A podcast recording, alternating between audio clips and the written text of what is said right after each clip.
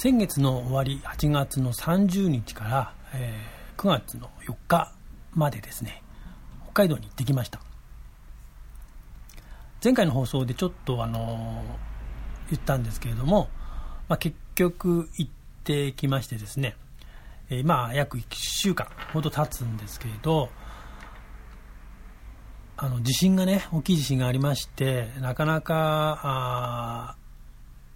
あ温泉にする気が起きなくてですねちょっと時間が空いたんですけども、まあ、なんとか落ち着きつつあるっていう感じなのでね、えー、またこうして、えー、配信用の音声を撮っております。今回はあの全然自転車の話とかとは全く関係なく北海道旅行に行ってきましたというお話の回になると思うのですが、えー、最後まで、えー、お付き合いください。はいそれでは普通の世界始まります。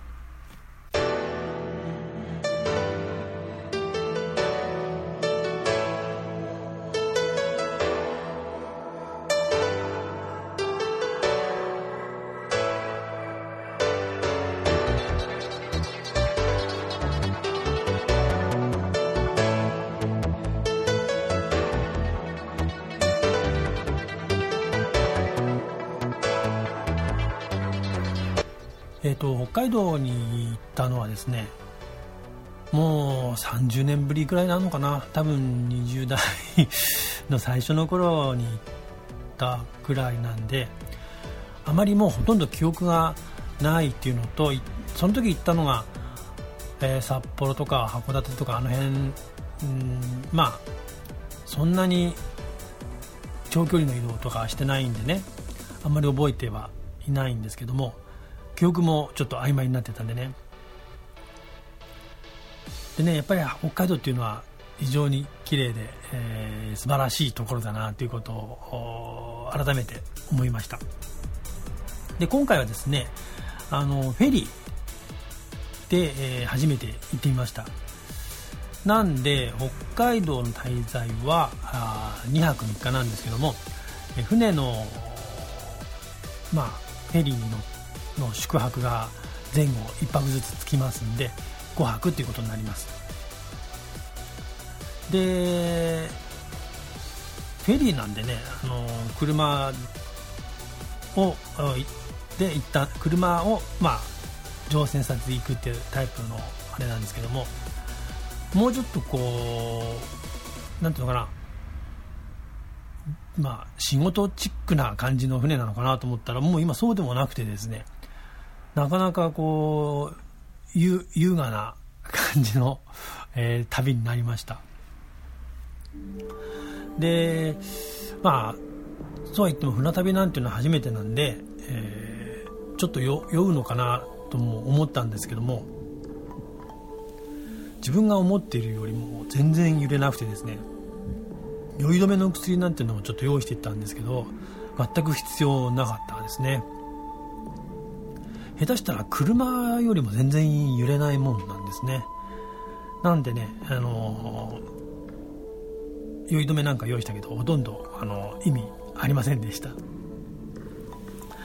あとねまあいろいろまあ、あのー、初めてだったんでこれを揃えなきゃいけないとかあれを揃えなきゃいけないとかっていうのは まあいろいろあったんですけどもまあ結構船の中で変えてしまうっていうのがあったんですごく、あのー、便利で、えー、このフェリーでの旅っていうのはもう一回やってみたいなって思うぐらいです。で中に食堂もありますしね、あのー、予約制のやつはちょっと高級なのがあるんですけどもそうじゃないやつでもまあ、あのそれなりの、あのものでね非常に良かったですね。でまああの小樽に着いたのはほぼまあ3時とかそのぐらいだった。まあ下船して外に出て走れる状態になったのがもう朝の5時でしたかね。この朝の5時に小樽に着いてその着いた時はねちょっと朝ね雨模様だったんですよ。まあ雨かななんて思ってた。だんだんや止んでくるような感じでね、えー、よかったんですけども。で小樽朝5時に着いて まずあの誰もいない運河ね。あの辺でちょっと写真を撮ったりして、うん、あの朝8月の末だったんですけどももう全然暑くなくて、えー、20度19度19 9度とかその辺ぐらいだったかな。ちょっと半袖だとあの肌寒いかなって思うような感じでしたので。でここから目指すところがあまず積丹半島ですね。えあのー、目指すはウニですね。もう8月3着いたのは船に乗ったのが30日で着いたのが31日だったんで生ウニの季節がそろそろもう8月いっぱいで終わるっていうのをちょっとなんかで読んでたんでまあ無事につけてよかったかなっていうふうに思いました。であの国道の5号線あの羊蹄国道ってやつですか。あれで行ったんですけどもさすがに北海道、まあ、広いしもう街中抜けるともうほぼ信号がないような感じになってきますのでね。ペースは速いですほとんど国道みたいな国道じゃなくてあの高速みたいな感じになってきちゃいますね。80キロぐらいで走ってるの 普通になってくるっていうそういう世界だったんでね。ちょっと怖かったんですけども。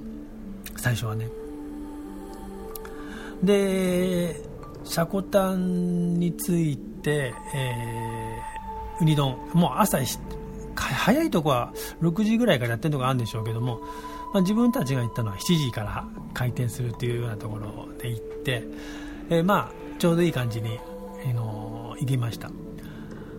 であの先客が1人ぐらいいたんですけどもそんな感じで、えー、すぐにあの食べれる感じだったんですけども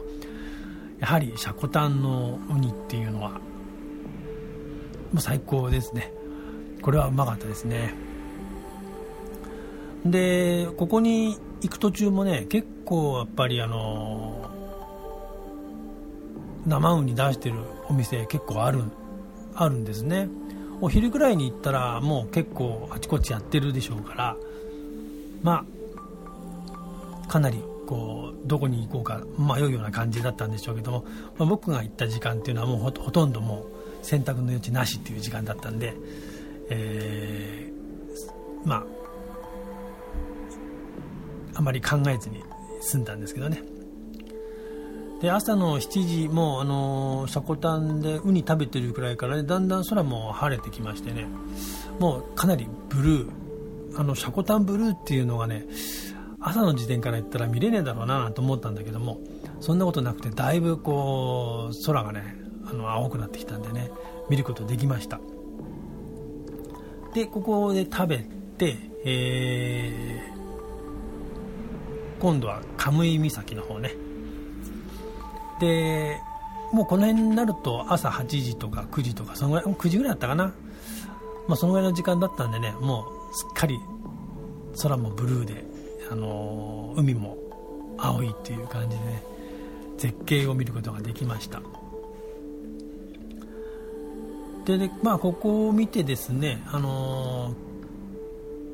まあ結構こう歩くルートっていうか散策コースになってますんでね。風は涼しいんだけど日差しがもうだいぶ暑くなってたっていう感じで、えー、まあ東大の本までは行かずに 途中で切り上げて、えー、次の目的地に向かうことにいたしました。まあ次の目的地といってもそんなに、あの、目的地があったっていう そういう旅ではなかったんで、まあ、ぶっちゃけなかったんですけど 目的地なんか。もう、えー、ウニ丼食べてちょっと積丹半島の岬をちょろっと巡ればもうそれでいいかなって感じだったんで。ただねもうまだねそうは言ったってまだ朝10時前だったんでねずいぶん時間が、えー、ある感じだったんでそのまま、あの、国道を南下いたしまして、えー、途中ね、えー、ニシン番屋、えー、泊村って言いましたっけ？あの辺でニシンバン屋見たりあるいはあのー、無人野菜のところで、えー、野菜を物色したりっていうそんな感じで、えー、小樽の町を目指しました。まあじゃがいももね男爵芋1箱200円ぐらいだったかな。結構大きいのが入ってそれとかぼちゃもね、えー、まあそうだな、うん、そう20セン直径20センチくらいので200円とか100円とかで売ってたんでね。結構、まあ、車だったんでね結構詰め込んで 帰ってくることができました。でねあの途中でメロンライデンメロンっていうのがね結構あってそれも安かったんだけど、まあ、メロンは次の日あの富良野に行く予定だったんでちょっとメロンはねパスして、えー、小樽に向かいました。でまああのー、小樽は多分30年ぶりくらい もう丸っきりもう覚えてないですね。ちょっとね、まあ、運河の辺り歩いたのは覚えてはいますけどもそんなにもうはっきり覚えな雰囲気をこう覚えてるって感じとあとテレビの旅番組では結構見たりしますんでね、えー、あまあこういう感じのところだなというぐらいにしか思ってはいなかったんですけども。小樽っていうのはまあそうですね、あのー、古い建物こうオリエンティックなそういう建物が結構、まあ、見どころであちこちにねあ説明板が出てましたね。で観光客もやっぱり非常に多いところでした。特にねアジア人の人がとても多くてですねあの運河の周りにね、えー、人力車の客引き が非常に多く、あのいてね、あのまあ、このアジア人の中の観光客狙いか、まあ、日本人のあの観光客狙いか分かんないですけども非常に多かったです。でまああの、お昼何食べようかなと思ったんですけどね。まあ朝結構朝食っていう感じではないものを食べたのであんまりお昼ご飯食べる気にもならずですねあの何も食べないであ夜ご飯の時間になったんですけどまあ小樽というとやっぱりあの寿司寿司屋横丁。あのイメージ強いんです強いですよね。で小樽のねその何十年か前の記憶で小樽のそのイメージねあんまり寿司美味しくなかったなっていう イメージがあったんですよ。多分寿司屋横丁っていうのはあのガイドブック見て行ったんだと思うんですけどもまあ年も若かったしね。そんなにまあこううまいだのまずいだのって言えるようなあのー、味覚の持ち主でも ないのでね。ただねあんまり行きたくないなとは思ったんでどうしようかと思ったんです。まあ寿司でも、まあ、夜そんなに食べなくてもいいかなと思ったんですけどもまあ、まあ、ラーメンとかねそんなんでねいいかなと思ったんですけど焼きそばとか、まあ、せっかく小樽にいるんでねと思ってあのまあ回転寿司がうまいということなんで 庶民的な値段だしね、まあ、回転寿司でちょっとつまんでで終わりにしましょうということでですねあの小樽運河の近くの勘太郎という回り寿司に行ったんですね。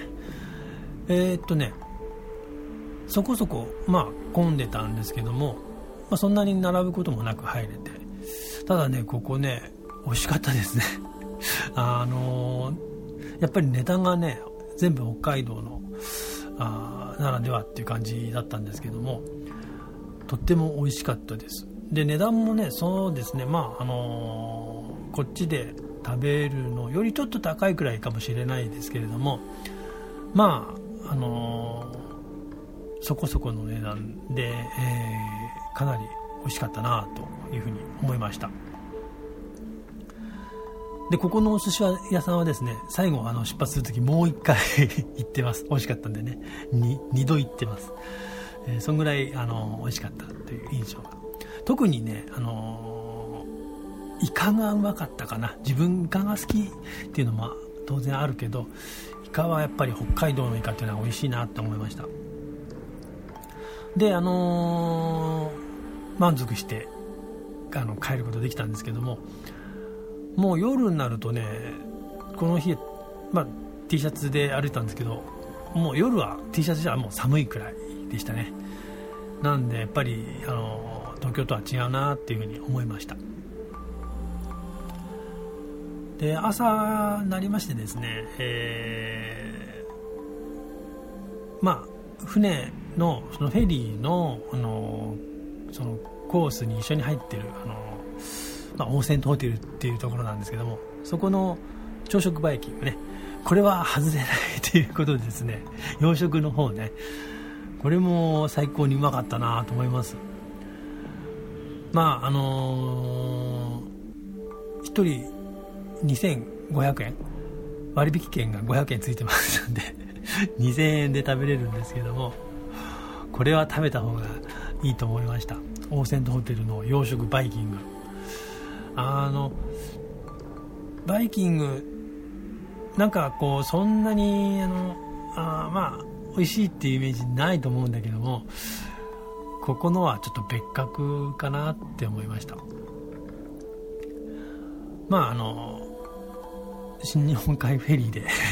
行ってここ泊まれる方泊まってる方泊ま泊まる方まあぜひね、えー、ご利用してみてください。でねこの日はね、えー、朝ね結構のんびりめに起きて ゆっくり朝ごはん食べたんでちょっとゆっくりめの出発になったんですけどもまあもうすごい晴れで、えー、目指すところは富良野、まあ、先ほどもちょっと言った富良野メロンが、えーえー、一応買うのが目的というか、まあ、それとあの美瑛の青池っていうところをまずメインのこう見どころとして、え、行ってきました、えー、小樽からだとまあ2時間くらいかな。あの美瑛までね。であのまずもうその青い池っていうところに行ったんですけども。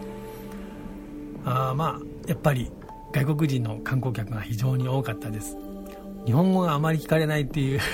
ちょっとあの珍しい、え珍しくないないのかな今だと。そういう状況のところでしたね。まあでもね、あのー、非常にやっぱり空も青だったんでその青が湖にさらに映って非常に綺麗なあの場所でしたね。ここはね最初からしてたんじゃなくてなんか来る寸前でテレビで見てあこんなとこあるんだと思って。最初はそんなにどこか回ろうとかっていうよりは富良野の辺りをちょっとこう巡ってみようかなっていうふうに思ったんですけどもあのー、行ってみてよかったですね青池ね。でこの日もね朝ごはんね着いたのはお昼ぐらいだったんだけど朝ごはん結構しっかり食べてたんで あまあお昼ご飯何しようかなと思ったんですけど結構あのメロンの食べ放題みたいなお店が結構あるんですよね。やっぱりねフラの辺り行くと。まあそんなの惹かれてですねえー、何軒かでメロン食べて あとまあトウモロコシ食べたりえー、して、えー、まあメロン買ってあとちょっとこうフラワーランド、まあ、そんなようなところをちょっと寄ってプラプラして えー、まあ次の目的地に、え向かいました。でこの時の目的次がね釧路に行ったんですけども、えーまあ、ここからも富良野からも2時間か3時間ぐらいで着くような感じだったのかな。でこれはもう高速道路あのトマムからは高速道路だったんでまあそんなに分かんない道っていう感じじゃなかったんですけども途中まあ十勝とかあの辺通っていくんですけれどあの帯広の手前あたりとかねもうみなんつうかな風景があまりにも広すぎてただただ笑ってしまうっていうような そういう経験もしました。であのー、釧路ね。釧路着いた時はねあのもう日も暮れて雨 夕方雨になってきて、ほとんど周りが見えないような状態だったんですけどもまあ街灯もないよないんですよね高速降りてねあの釧路市街に行く感じが。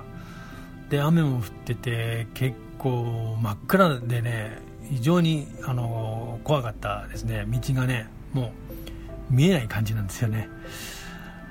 あの次の日分かったんですけど釧路湿原の中通っていくんですね。で街灯なんてあるわけないなと思って。えまあそれはまた後で話すとして。でこの日はね釧路に泊まってもう夜ご飯もそんなに結構フルーツバラというかあんな感じだったんで、えー、セイコーマートでちょっとお弁当が かかってその日はおしまいにしました。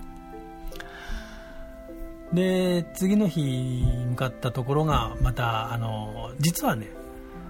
目的はですねその3日目のですねあのカニ祭りですね。根室のカニ祭り9月の1日2日でやってたっていうあのカニ祭りにぜひ行ってみたいなと思って行ったんですけれどもこの日ももう朝はもう晴れ。もう雲一つない快晴でですね。えー、っと朝ごはん食べないで出かけました あカニを食べるためにねで、あのー、やっぱり釧路から根室、まあ、2時間ぐらいで着くんで、そうだな、もう、9時ぐらいかな、出発したの。結構のんびりめに出たんですけども、まあ一本道ですね。途中、厚岸とかずっと通っていくわけなんですけども、湿原がやっぱりあちこちこうちょこちょこあったりしてね、非常にもう風景が綺麗なところですね。で道もねやっぱりこう80キロぐらいで巡航するというような恐ろしいところだったんですけど途中でこうこう追い抜き車線みたいなのが できてるぐらいなところだったんでね、まあ、普段はやっぱり速い速い速いスピードで流れてんだろうなっていうふうに思いました。で着いたのはねも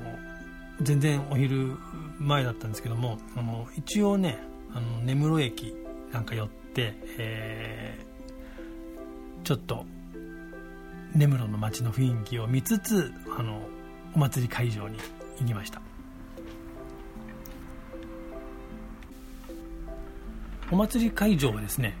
もう結構やっぱり人が来て、カニ、もうカニを皆さん頬張ってましてですね、ちょっと出遅れた感があったんですけども、まあ、まずね、あのー、チケットを買うんですね。あの、テントのあのチケット売り場で、あまあ、鉄砲汁とか、あと、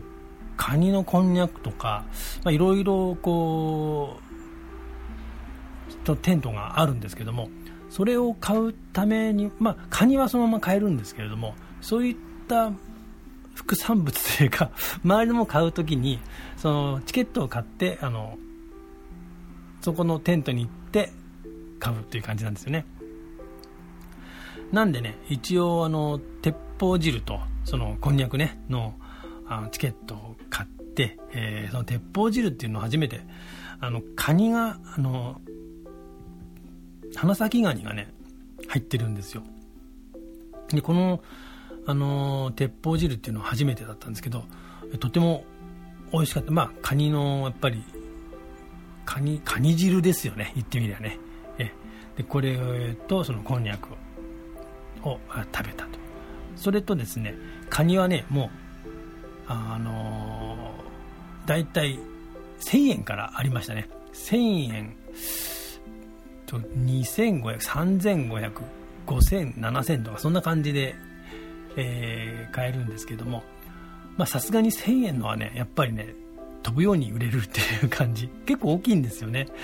で、まあ、僕らはま3500円のやつを1匹買って2人で分けて食べたっていう方法で食べたんですけどもこれも結構大きいカニでしたねでやっぱり茹でてその港で食べるカニっていうのはとても美味しかったですね。あのー、まあ大概やっぱりこっちで食べる場合はこう冷凍にな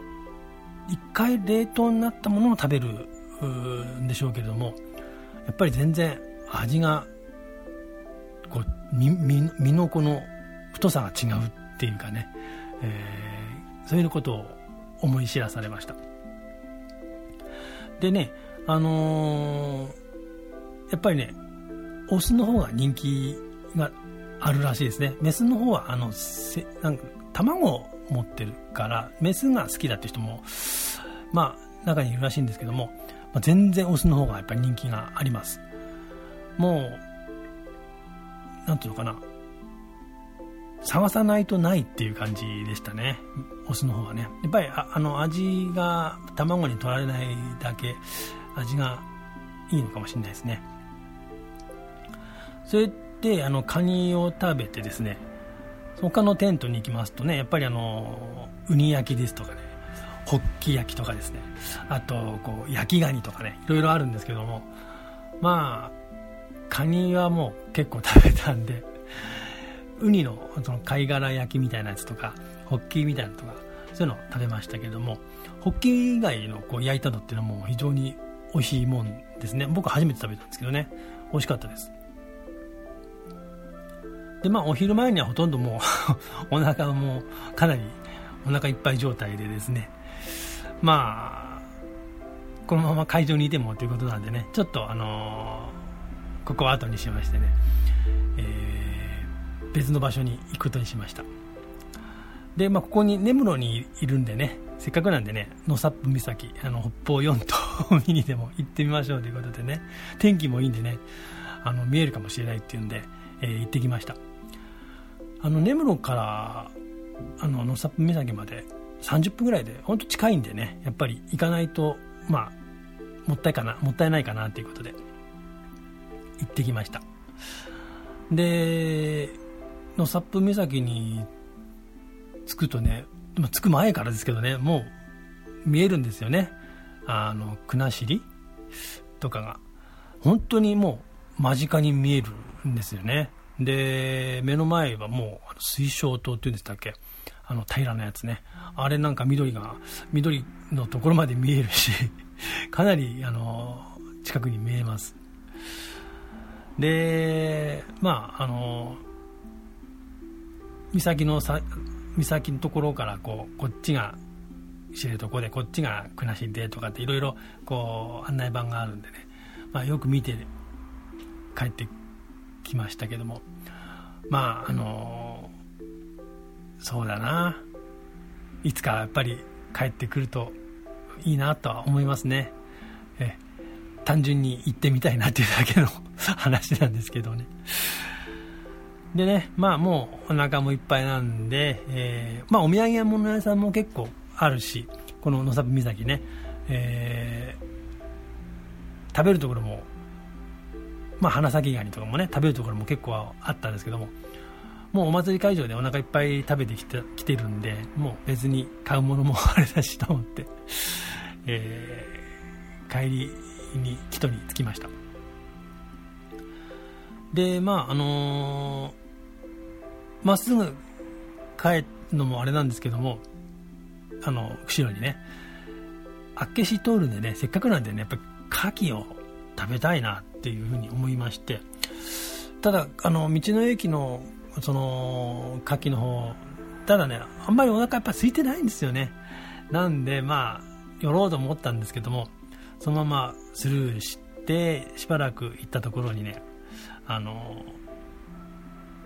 国道沿いにねあの牡蠣ラーメンっていう 上りがデカデカと立ってるお店がありまして。牡蠣ラーメンかと思ってあの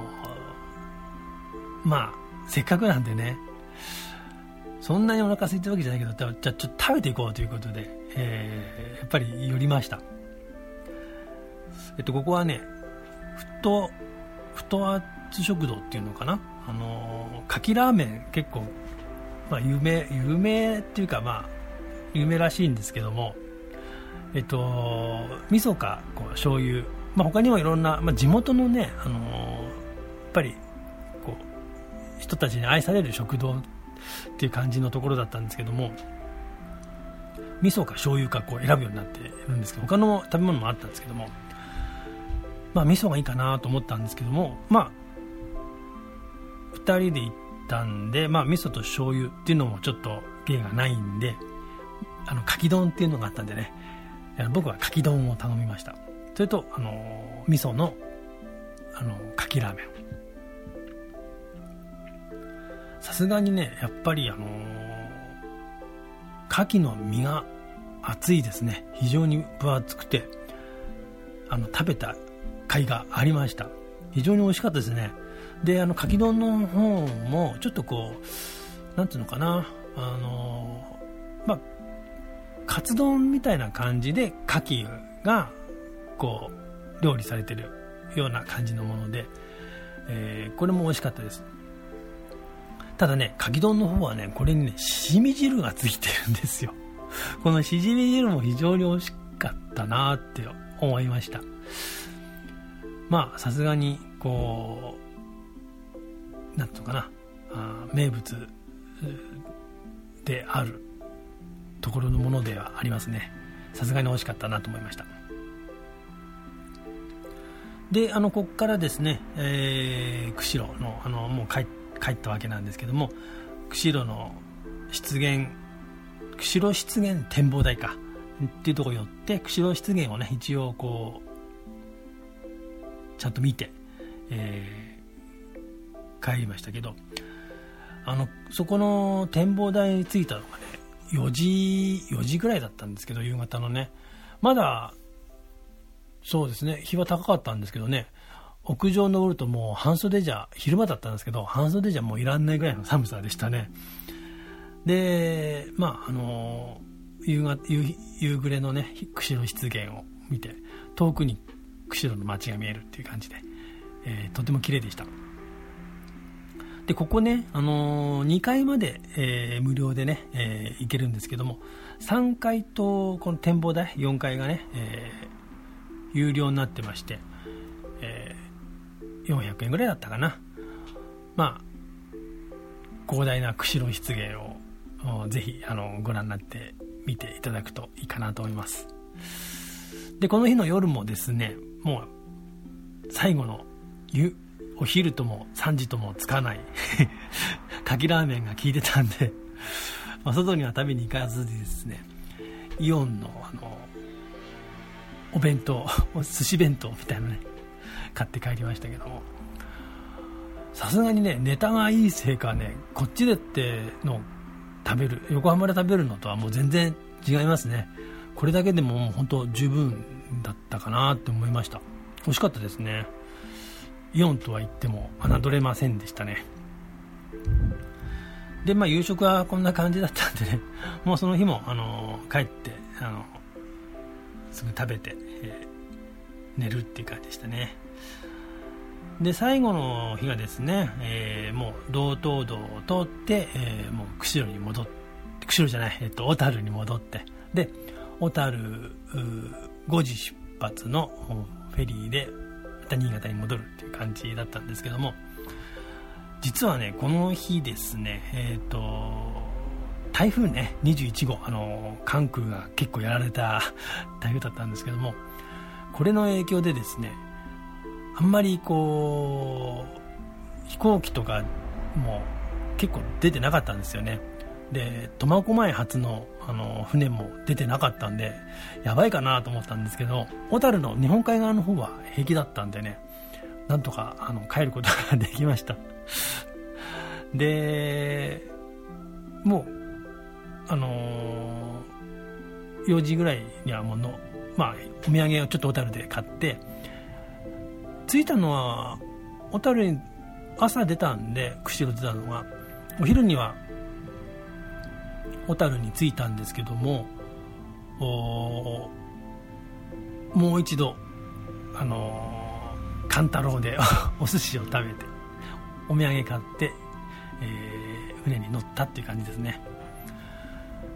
まあ、台風が来てる割には、まあ、そんなに揺れもなく無事に帰れたっていう感じです。でねもしもこの船出てなかったら、まあ4日乗れなかったら、まあ、5日5日は欠航だったんですよ。完全に。台風の、あの進路になってたんで。で6日の船だったんですけども6日はご存知の通りあの地震ね北海道の地震だったんで、まあ、これもどうだったのかなって思うとちょっとギリギリ間一髪で帰ってこれたなっていう感じでした。でまあ帝国に出て帝国にこう新潟に着いて関越道で帰ってきたんですけどもまあ花咲ガニとメロンはねあの北海道から送ってたんで次の日にねあのこれもなんとか無事に着きました。カニなんてもう物流止まってたら一発アウトですからね。本当良かったなと思いました。でさっきも言ったんですけども、まあ、現地で食べる花咲ガニとあのうちで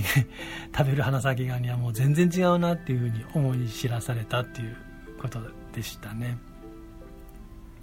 選んだのは自分たちですからね これね。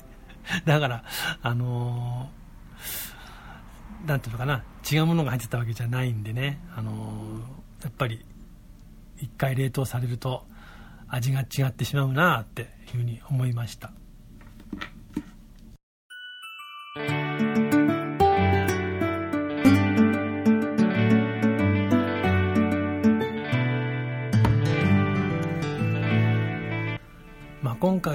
久々に北海道久々というかもう30年ぶりぐらいに北海道行って思ったのは、まあ、やっぱり自然が綺麗ですね。多分ね20代の頃は全然思わなかったんですけれどもまあやっぱりそれなりにこう年月を経て思うのはやはり空の色とか緑の青さですとかそういったものの、あの美しさっていうのがやっぱり全然違うんだなっていうふうに思いました。食べるものもそうなんですけどもあのー、まあやっぱり味がこう味覚はやっぱりそれなりにこう年月を経て多少は分かるようになってくる。海道のものっていうのは美味しいんだなっていうふうに思いまして。今回行ったのが小樽から根室釧路を回って帰ってくるっていうルートだったんでね。次回はぜひ今度稚内の方をぐるって回ってきてみたいなって思いましたね。うん。まああの北海道にころんな人が惹かれていくっていうのはなんかよく分かりました今回は。そうですね、まあ、またあのー、いつになるか分かんないですけど、まあ、もうこれからはね寒くなる一方なんでねもうまず無理なんですけど、まあ、また暖かくなってきてうーんまた行きたいなと思ったらぜひ行ってみたいなっていうふうに思う場所でした。今回は北海道のお話で全て終わったんですけれども自転車でね、あのー、回っている人っていうのも非常に多いですよね。あの途中であの会った人も、えー、約1ヶ月かけて北海道一周2700キロって言ってましたよ。すごいなあ そこまでこういうもうやれる元気はありませんけども、まああのー、まあ、オートバイでもいいですよね。まあでもオートバイだとねこう空気とかその食べ物とか風景を分かち合うのは一人だけなんでね、それはあまりにももったいないなと。やっぱり、あの、夫婦であれば、誰かこう、夫婦でなくてもね、まあ、あの、身近な人でね、そういう風な話ができる人がいればね、一緒に行くのがいいかなって思いますけれども。まあ、今回もちょっと取り留めのない話になりましたけれども、えー、まだ、あの、次回ね、ちょっと現実に引き戻った話にしていきたいなと思っております。それでは聞いてくれてありがとうございました。